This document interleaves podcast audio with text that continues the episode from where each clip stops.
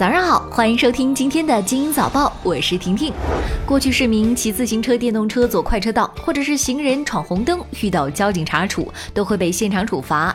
但是如果走运没有遇上交警，可能就躲过去了。但是这种现象在南京很快会改变。近日，南京市区多个路口启用了非机动车行人交通违法抓拍系统，借助于人脸识别系统抓拍违法行为。七月八号起，交警对抓拍到的非机动车行人违法将会进行处罚，一年内闯红灯等违法达到五次及以上的，认定为一般失信行为，将记入个人信用档案。行人、非机动车要守法出行，机动车驾驶员更是要守法行车呀。七月三号，河南永城市一女司机酒后驾驶玛莎拉蒂追尾一辆正等待红绿灯的宝马七系轿车，将其撞出了数十米，宝马车瞬间起火燃烧。当地公安局昨天通报称，事故造成了两人死亡，四人受伤。玛莎拉蒂司机属于醉驾，已经被控制。还是一条跟出行有关的消息：滴滴司机返还乘客遗失物品将收费。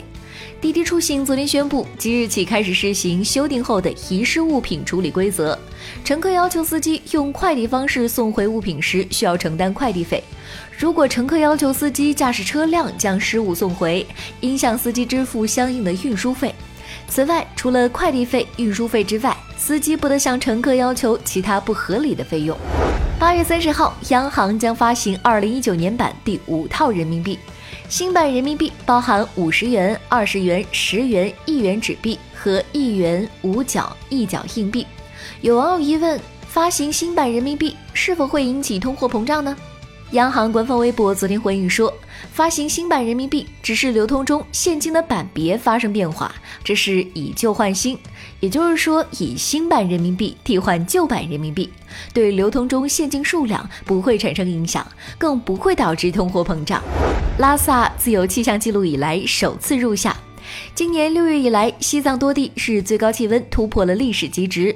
六月二十五号至二十九号，拉萨连续五天平均气温超过了二十二摄氏度，首次达到了我国气候季节划分的夏季标准，标志着拉萨自一九五五年有气象记录以来首次成功入夏。顺丰进军教育行业。出资五千万元成立教育投资公司，名为黄冈市秀峰教育投资有限公司。该公司经营范围为对教育行业的投资、商务信息咨询、企业管理咨询、物业管理、房屋租赁、电子商务信息咨询。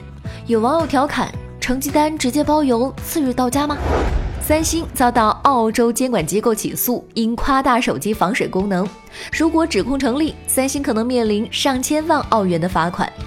过去三年中，三星在三百多个广告中声称其 Galaxy 手机防水可以深达一点五米，持续三十分钟，然而没有提供合理的证据。